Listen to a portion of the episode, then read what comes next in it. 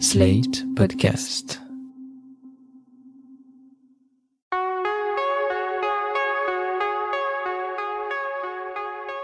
Je m'appelle Thomas Messias, je suis un homme blanc, cisgenre, hétérosexuel, et j'aurais beaucoup aimé vous dire que je n'ai jamais vécu de harcèlement ou de cyberharcèlement. Mais bon, on n'est pas là pour parler de moi. Vous écoutez Mansplaining épisode 64, le cyberharcèlement misogyne, outil d'éradication des femmes. Un podcast slate.fr. On est là pour parler d'un documentaire belge, d'ores et déjà disponible sur le site d'Arte, et qui sera diffusé sur cette même chaîne le mercredi 23 juin à 22h35. J'ai eu la chance de pouvoir m'entretenir longuement avec ces deux réalisatrices, que je laisse se présenter. Moi, je m'appelle Florence Hainaut, je suis journaliste. J'ai travaillé pendant dix ans à la RTBF, en télé et en radio. J'ai quitté la RTBF en 2016 et depuis, je suis journaliste freelance. Et depuis très récemment réalisatrice, vu qu'on a réalisé ce film nous-mêmes. Alors moi, je suis Myriam Leroy, j'ai 39 ans, j'ai très longtemps été journaliste indépendante dans des médias traditionnels et ça fait quelques années que je m'exprime autrement, surtout par le biais de la fiction, du théâtre et du roman, et puis là maintenant euh, avec un documentaire. Leur documentaire s'intitule Sale pute, ces deux mots étant attachés et précédés d'un hashtag. Ce film donne à entendre les témoignages de femmes victimes d'un harcèlement qui a démarré en ligne, mais dont on ne peut pas dire qu'il soit virtuel, étant donné qu'il a eu, et qu'il a toujours, des conséquences dans ce qu'on appelle la vie réelle. Toutes ont vécu des attaques différentes dans les faits, mais cela n'empêche pas qu'il y ait de nombreuses zones de convergence. Le panel de femmes interrogées va de Manonolita, streameuse belge et lesbienne, jusqu'à la journaliste Nadia Dam, qu'on connaît bien chez Slate, en passant également par des militantes ou encore des artistes. Et je vous le donne en mille, parmi les indéniables points communs de leurs affaires de harcèlement, on trouve le fait que les coupables sont des hommes. J'ai d'abord eu tendance à penser qu'il y avait plusieurs raisons de harceler, que les types qui font tout pour que Manonolita ferme sa chaîne Twitch n'ont pas les mêmes motivations que ceux qui persécutent la députée socialiste belge, Leila Agik. Mais pour Myriam Leroy et Florence Hainaut, les actions des uns et des autres participent très clairement au même projet. La logique pour moi c'est la même, c'est tu n'as pas ta place ici, dégage. Ici c'est des affaires de la cité, c'est des affaires de grandes personnes, c'est des affaires de monsieur, ou ici c'est des affaires de bons hommes parce qu'on est derrière une console et que voilà, reste à ta place en fait. Euh. Même s'il n'y a pas de, projet politique conscient, l'existence de Manolita dans la sphère euh, du gaming et du streaming est politique. Parce qu'elle s'impose dans un milieu masculin euh, sans demander l'autorisation quoi. Et donc euh, la réponse quelque part elle est politique aussi même s'il n'y a pas de projet très construit là derrière. C'est dégage en fait. Oui, c'est toujours la, volonté de, remettre une femme à sa place et place que les agresseurs euh, ont décidé sans l'assentiment de la cible, évidemment. Et donc que ce soit des jeunes hommes euh, actifs dans le milieu du jeu vidéo qui veulent euh, humilier publiquement une gameuse ou que ce soit des hommes d'un certain âge qui veulent euh, humilier une journaliste ou une militante, finalement, la haine de base est la même. Et le projet, en effet, qu'il soit ou pas conscientisé comme politique, est politique dans les deux cas. Et euh, les, les, harceleurs de Manonolita, qui ont l'air quand même de beaucoup ressembler dans la prose, dans la violence aux harceleurs de Nadia Dam, je les crois pas euh, si inconscients que ça de ce qu'ils font. Je les crois pas euh, totalement dénués de, d'aiguillons politiques. C'est quand même des forums d'incel, quoi qui sont travaillés par l'idée de grands remplacements qui passeraient aussi par la féminisation de indus de la société euh, et qui leur ferait perdre un certain nombre de privilèges qui viendraient essayer de récupérer via des, des lieux moins légiférés quoi. Manon est lesbienne, elle est beaucoup attaquée sur sa sexualité. Il y a aussi cette idée, dans un certain nombre des, insultes qu'elle reçoit, de, de, de viol punitif pour la remettre sur le droit chemin, euh, de faire mal à sa copine devant elle. Nadia Dam euh, est, racisée. Il y a quand même des, euh, une intersectionnalité des griefs à, à leur rencontre. Toutes les femmes interrogées dans le film indiquent qu'elles ont été harcelées uniquement ou presque uniquement par des hommes, et plusieurs d'entre elles ajoutent que ces hommes sont identifiés comme de droite ou d'extrême droite. Mais est-ce que le petit monde des harceleurs est vraiment aussi marqué politiquement que ça? On n'a pas de stats non plus, et c'est dommage quoi. Il manque des tas de stats en fait sur ce sujet, euh, comme sur beaucoup d'autres hein, qui ont trait aux inégalités. J'espère qu'on les aura dans pas trop longtemps parce que sinon tout est trop facile à, à réfuter simplement en disant je n'y crois pas. Mais moi j'ai vécu un raid de plusieurs dizaines de milliers de menaces de mort et de menaces de viol en 2013. Donc quelque part, quand on a plusieurs dizaines de milliers d'interventions, euh, on peut un peu faire des statistiques. quoi. L'échantillon n'est peut-être pas représentatif de l'intégralité du harcèlement dans le monde, mais c'était des messages euh, à caractère sexiste et sexuel euh, qui m'invitaient à retourner aux choses que je savais bien faire, c'est-à-dire sucer des bites et faire la cuisine, plutôt que de me mêler de ce qui me regardait pas, c'est-à-dire parler de politique. quoi.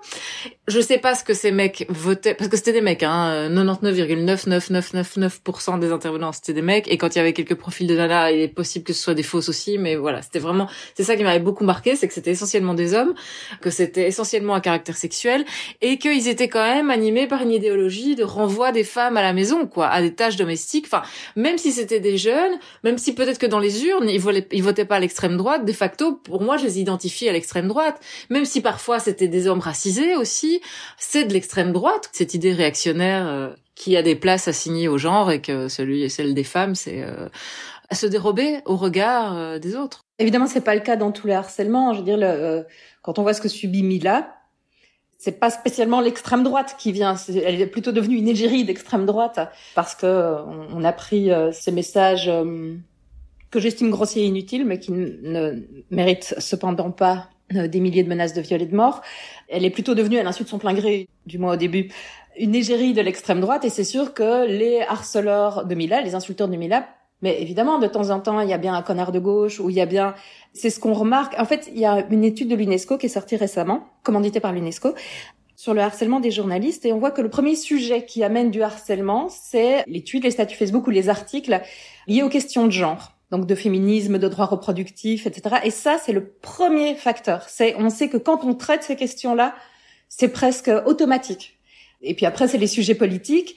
C'est vraiment les questions de, féminisme, de défense des droits humains, de défense des droits reproductifs qui sont le premier facteur de harcèlement pour les femmes journalistes, qui sont particulièrement ciblées comme les femmes politiques, mais qui ne sont pas euh, dans des proportions un peu plus importantes que les autres femmes, mais euh, qui ne sont pas les, les, les, victimes sacrificielles sur les réseaux sociaux. Je veux dire, elles sont euh, autant ciblées que les femmes politiques et un peu plus que les autres femmes, ben, ne fût-ce que pour une, une, une question pratique. C'est question de notoriété, quoi. Voilà, elles, elles, apparaissent à la connaissance du public plus que les autres. Donc quand on voit les sujets qui meuvent les agresseurs et les sujets qui les font réagir et qui les, qui les mettent en branle et qui les décident à nous faire chier pendant des jours, pendant des mois, pendant des années, là-dessus, on peut quand même se poser des questions, quoi c'est quand même pas n'importe qui qui va essayer de démolir de la féministe ou de la journaliste qui parle de questions de genre.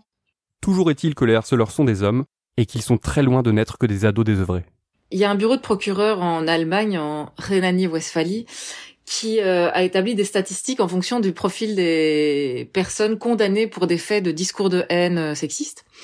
Et ils se sont rendus compte que c'était majoritairement des hommes blancs de plus de 50 ans. Ça a l'air d'être un cliché, en tout cas, pour ce qui concerne la réalité allemande, c'est le cas et on est en droit d'imaginer que c'est la même chose ici.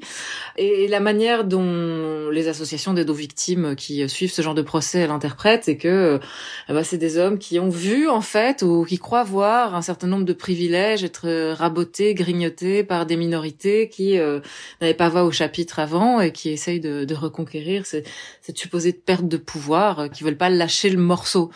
Parce que c'est vrai qu'aujourd'hui, on voit des tas de personnes qu'on n'entendait pas, qui parlent et qui parlent de plus en plus fort, que ce soit les femmes, euh, les personnes homosexuelles, les personnes racisées, les personnes grosses, etc. Elles apparaissent maintenant et elles, elles empêchent l'hégémonie de la parole hétérosexuelle blanche et masculine, quoi, puisqu'elles apportent une contradiction. Et cette contradiction est qualifiée euh, de manière abusive de, de cancel culture. Mais oui, ce sont, en tout cas, en ce qui me concerne même très personnellement, mes harceleurs les plus tenaces, euh, ce sont euh, peut-être pas des notables, mais presque des mecs qui ont une assise sociale, une popularité, de l'argent, des familles. Oui, c'est alors maintenant il y a évidemment des harcèlements de la part de très jeunes garçons, en tout cas, mon analyse, c'est que quand ce sont de, de, de, très jeunes garçons, en fait, souvent là, on peut parler de raids organisés parce que ça se passe via des forums, via via des plateformes de jeux vidéo, etc. Et alors là, il y a des jeunes garçons qui débarquent en masse, mais cette espèce de, de fond de l'air complètement pourri où euh, tu peux aussi te prendre des raids qui ne sont pas du tout organisés. Ça, les gens ont du mal à comprendre en fait. Un raid, ça veut pas dire que ces gens euh, se sont réunis euh, à une terrasse pour boire une bière en décidant de nous attaquer. Ça veut dire qu'il y a une convergence des haines, mais sans organisation préalable. Et moi, dans le, dans, dans, en ce qui me concerne, en effet, je veux dire, la moitié des gens que j'ai sur le dos depuis des années pourraient être, enfin, ça pourrait être mon père. Ils ont l'âge d'être mon père. Et en effet, oui, c'est des notables. Les gens pensent toujours que ce sont des, des chômeurs désœuvrés qui traînent en slip sale dans leur petit appartement euh, à la moquette râpée. Ben, il se fait que nous, on a euh, des journalistes, des avocats, des policiers, des militaires, un architecte, un architecte ouais. qui était particulièrement violent envers moi et un certain nombre de, de, de, de ces personnes. Et, et, et, beaucoup de policiers d'ailleurs. Hein. C'est quand même assez euh, effrayant, quoi. Compliqué dans ces conditions d'arriver à sauter le pas et d'aller déposer plainte. Et ça ne tient pas simplement au fait qu'il y ait des harceleurs dans la police. C'est la justice tout entière qui semble envoyer aux victimes un message très clair. Vos affaires de harcèlement n'ont rien à faire dans les tribunaux. Une des solutions, ce serait d'aller porter plainte. Alors on a du mal à dire non, parce que c'est important de porter plainte, c'est important qu'il y ait des chiffres, c'est important qu'il y ait de plus en plus de dossiers pour qu'à un moment ça bouge. Mais en même temps, c'est difficile de, dire aux femmes oui, oui, allez porter plainte. Là, on a le cas avec Manonolita, dont le dossier est en train d'être pris au sérieux, mobilisation oblige, mais elle remarque que dans la zone de police où elle a déposé plainte, ils n'ont pas de traces de ces plaintes. Au parquet de Charleroi, il y a en effet un dossier qui est ouvert, mais avec des libellés tellement fantaisistes qu'il y a zéro chance qu'il aboutisse. Et pour une Manonolita dont le dossier commence un peu à être médiatisé, mais combien de femmes sont chez elles terrorisées en train d'attendre que la police et la justice fassent leur travail? Donc on a envie de dire oui, allez porter plainte parce qu'il faut des chiffres. Et s'il n'y a pas de chiffres et s'il n'y a pas de plainte, en fait le phénomène n'existe pas. Mais d'un autre côté, si on veut protéger les femmes, on a envie de leur dire euh, choupette, c'est pas simple quand même d'aller porter plainte c'est pas simple quoi. Ouais, parce que pour la police, la plupart s'en foutent complètement et la même chose pour les juges hein. Nous, on a perdu un procès avec un harceleur euh, au mois de décembre. Le juge, il l'a dit, pour lui, ce sont des disputes de bac à sable. Ce sont pas des disputes, mec, ce sont des agressions unilatérales, mais c'est encore tellement facile de dire c'est des enfantillages. Non non, c'est des agressions permanentes, unilatérales et sexistes. Et sur le coup, on s'est vraiment senti euh, puni d'avoir euh, amené notre jeu vidéo devant la justice et renvoyé de manière très humiliante, euh, c'est ça, à, nos petites affaires sur Internet, alors que, pardon, mais je veux dire, la, l'audience juste avant la nôtre, il était en train de débattre de température de frigo dans des magasins, quoi. Et il était très sévère parce que le frigo était à 13 degrés au lieu d'être à 11. Et ça, ça, c'était un vrai sujet. Alors que nous, écrire des horreurs sur nous à longueur de blog, euh, faire le lien entre moi et l'islam radical, dire de nous qu'on est des menteuses et qu'on détourne des fonds publics pour notre documentaire, ça, c'est des enfantillages. Pour moi, aujourd'hui, porter plainte quand on est euh, harcelé, agressé, diffamé, c'est un geste politique. Il faut pas attendre de voir sa réputation lavée ou d'obtenir justice. Si je le fais, et, et je le fais, c'est vraiment un geste politique. C'est pour faire exister le sujet, c'est pour qu'à un moment, face à l'afflux de plaintes, on ne puisse plus nier le phénomène. Parce qu'on est dit souvent, ben, ben nous on veut bien justice, mais il n'y a pas de plainte qui arrive jusqu'à nous. Bah, c'est sûr que si le procureur de roi les classe sans suite systématiquement, enfin, et donc voilà, c'est un geste politique, mais euh, je ne le fais pas pour soigner mon petit cœur ou pour obtenir justice. Pour Myriam Leroy, ce n'est de toute façon pas par la justice que la situation générale pourra s'améliorer. En témoignent ses observations effectuées auprès de jeunes gens dans les établissements où elle utilise son excellent roman Les yeux rouges, qui parle de harcèlement, pour sensibiliser au sujet. Je vais euh, beaucoup dans les écoles euh, pour parler de mon livre, Les yeux rouges, qui parle aussi de ce sujet. Bon, alors parfois tu te dis, ah, c'est génial, euh, la jeunesse, elle a tellement tout compris. parce que les jeunes filles, elles sont vénères, quoi. Et elles se laissent plus imposer des trucs que nous, on se laissait imposer en rigolant parce qu'on croyait que c'était parfaitement normal. Je trouve qu'il y a vraiment une déconstruction des jeunes filles qui est super intéressante. Mais par contre, il y a déjà un mouvement de raidissement très très fort des adolescents, des jeunes garçons, quoi. À 14 ans, il y a un gamin qui est venu me voir pour réfuter l'idée même de patriarcat euh, pour dire que tout ça c'est des mensonges et pour dire qu'il en a marre d'entendre parler de féminisme. Dans une autre école, j'avais un groupe d'élèves de 17 ans d'extrême droite, complètement fou quoi. Enfin, de mon temps, je suis pas si vieille que ça en plus. Ça aurait été tellement la honte de s'autodéfinir comme étant raciste, sexiste d'extrême droite. Ben là, c'est un élément d'identité. C'est comme si ce serait faire un pied de nez à la bien-pensance. C'est un peu comme fumer des joints euh, à, mon époque où j'en sais rien ou, ou, ou, avoir des dreadlocks quoi. Mais il y a quand même un truc un peu effrayant quoi. On croit, on, a tendance à croire que la jeunesse est forcément sur la bonne piste, mais euh, comme le dit Pauline Armange dans le film, euh, il y a au moins deux jeunesses différentes, au moins quoi. En fait, même si la justice était capable d'appréhender le nombre de plaintes conséquents qui devraient logiquement lui être transmises, enfin de toute façon elle le serait pas. La justice ne serait pas capable de traiter tout ça. Même si elle avait les outils, le, volume rendrait la tâche impossible.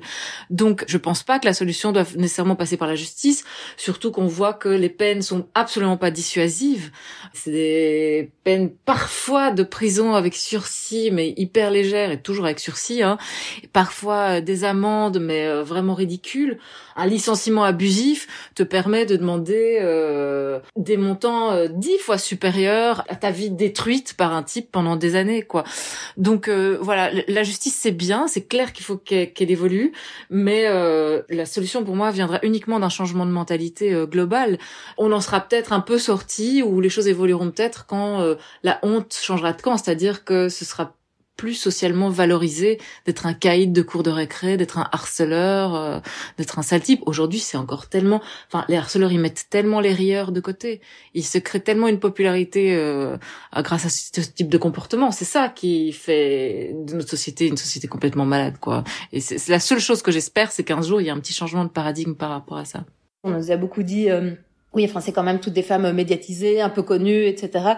Bah, on a voulu aussi protéger nos intervenantes et aller prendre euh, des anonymes qui veulent se faire oublier pour les réexposer. C'était délicat. Outre le fait qu'on n'a pas toujours connaissance de, de leur calvaire, parce qu'on a connaissance du calvaire des femmes quand il a un peu été médiatisé, qu'elles en ont parlé, etc. On ne voulait pas réexposer euh, des, des, femmes qui n'avaient pas déjà décidé de, de, mener un combat par rapport à cette question et qui voulaient juste euh, se faire oublier. Mais c'est sûr qu'elle a sorti en France. Moi, ça me tend un petit peu. Le documentaire Salpute montre que si le harcèlement passe bien évidemment par l'insulte, la menace est également très utilisée par ces hommes. En particulier la menace de viol, à laquelle aucune des victimes ne semble devoir échapper. Une preuve supplémentaire que le viol, comme l'a par exemple théorisé Valérie Ray Robert, n'a rien à voir avec le désir, mais tout avec la domination. Et ce qui est intéressant aussi, c'est que on assimile souvent le viol ou le cyberharcèlement au désir alors que ça n'a rien à voir avec le désir et ça a tout à voir avec la violence. Par exemple, on dit souvent, et on m'a énormément dit, oui, mais un tel, en fait, il te colle au basque, il t'emmerde depuis tant d'années, mais c'est parce qu'il est amoureux de toi. On dit ça aussi aux petites filles dans la cour de récré. Ah, il t'a tapé, mais c'est parce qu'il t'aime. Ah, mais c'est comme ça. Il exprime son désir comme ça. Il n'a pas les mots pour le faire autrement. C'est quand même incroyable, quoi. Donc, en fait, cette violence, on devrait presque la prendre comme des compliments ça devrait nous valider socialement. Hein. Donc de quoi se plaint-on finalement? C'est vrai, moi aussi on m'a toujours dit ça en disant à mon avis il est amoureux de toi. Ah ouais? Je sais pas, tu peux pas juste m'envoyer des fleurs alors? Enfin, t'es obligé de m'insulter tout le temps. Oui, c'est ça, la violence est romantisée.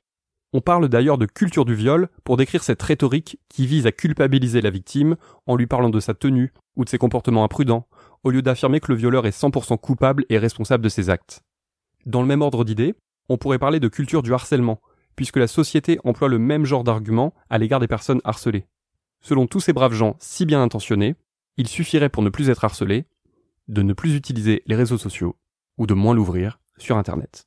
C'est une espèce de, solution euh, ben, donnée par des gens qui te veulent du bien, des amis, de la famille, euh, tes proches, la police aussi, euh, la, la, justice, tout le monde te dit, mais alors oui, en effet, fais-toi petite. Il y a une amie, enfin que j'ai euh, perdue entre temps, à qui je disais mais c'est comme le harcèlement de rue en fait. Je veux dire, je, vais pas arrêter de marcher en rue parce qu'on m'insulte en rue. Elle m'avait dit mais oui, mais c'est comme si tu repassais toujours au même endroit alors que tu sais que tu te fais insulter. Ça m'a tellement blessée quoi.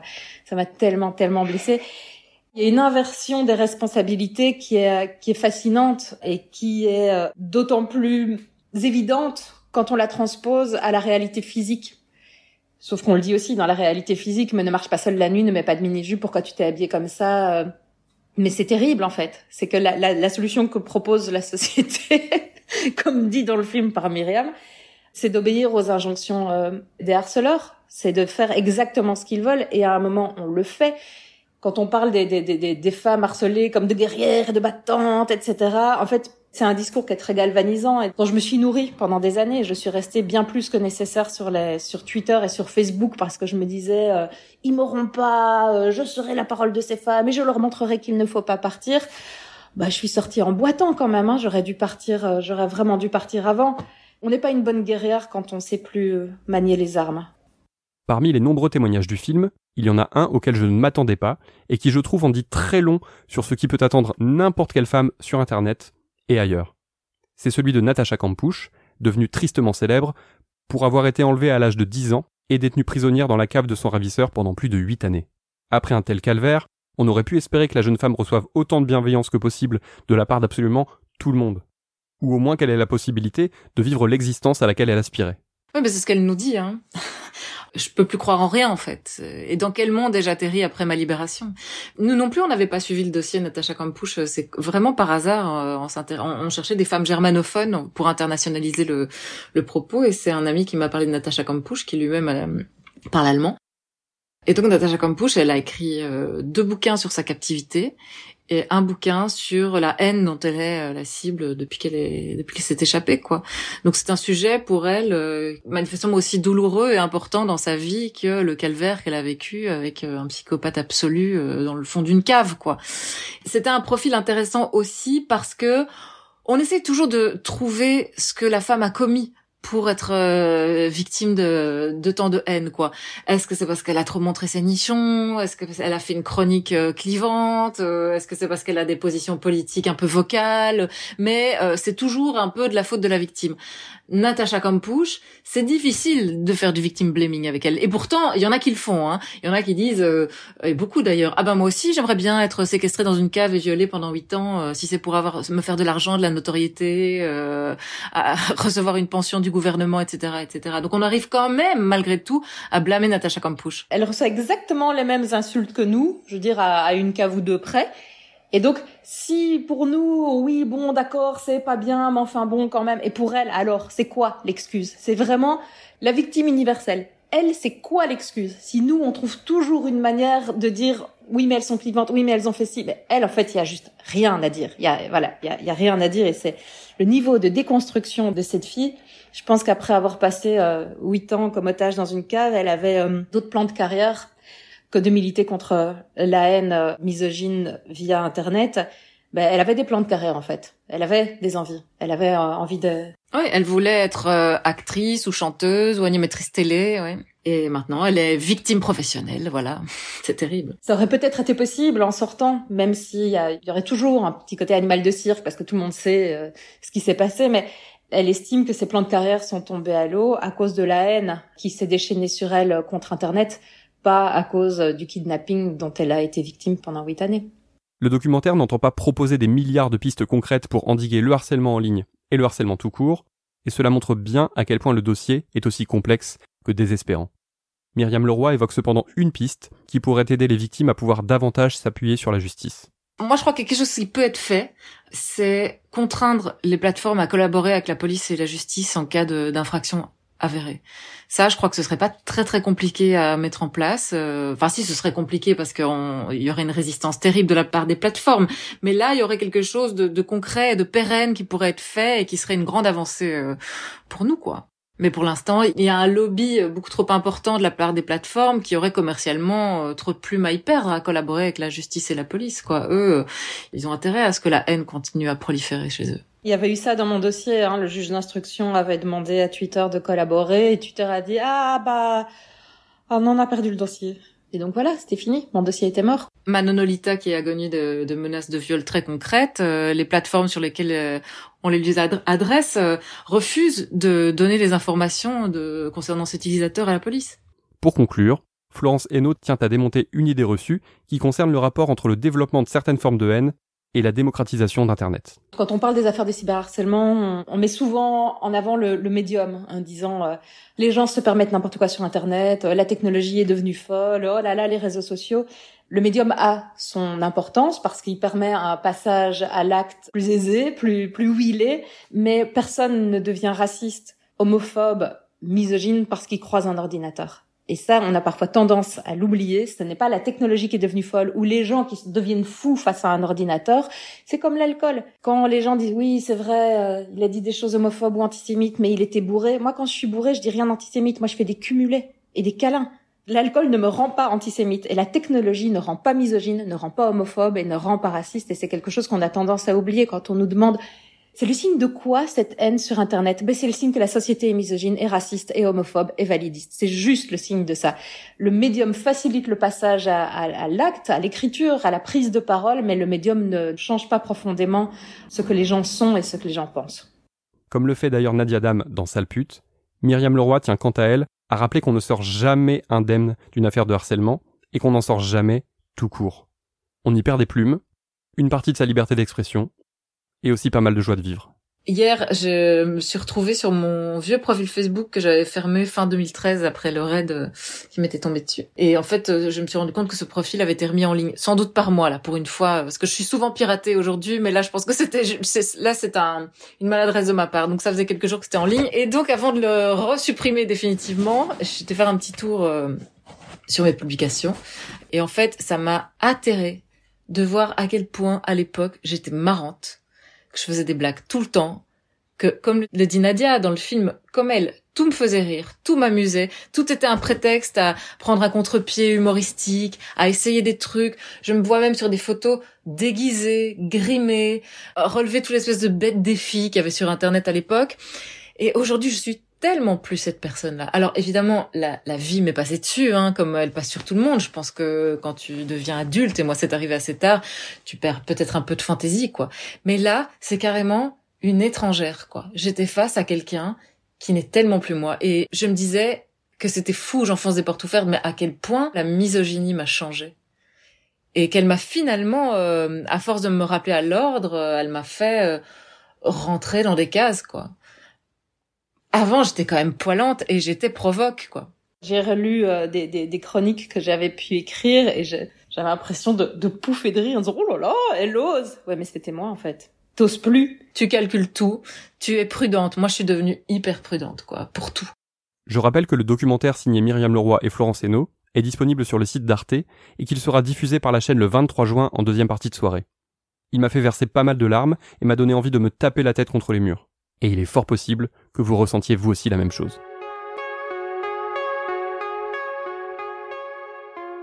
Voilà, c'était l'épisode 64 de Mansplaining, un podcast de Thomas Messias, produit et réalisé par Slate.fr, sous la direction de Christophe Caron et Benjamin Ours, avec Aurélie Rodriguez. Si vous avez aimé ce podcast, n'hésitez pas à le dire en nous couvrant d'étoiles partout où vous le pouvez, 5 de préférence, et en en parlant le plus possible autour de vous. Toutes vos remarques et vos questions sont les bienvenues à l'adresse suivante, mansplaining at slate.fr. Vous pouvez aussi me contacter via Twitter ou Instagram, mes messages privés sont toujours ouverts. Toutes les références aux articles, œuvres, vidéos citées se trouvent dans la description de ce podcast. J'espère que vous allez bien. Ah et au fait, cet été, Mansplaining ne prend pas de vacances. On continue au rythme d'un épisode toutes les deux semaines, dans une ambiance juste un peu plus estivale. À dans 15 jours.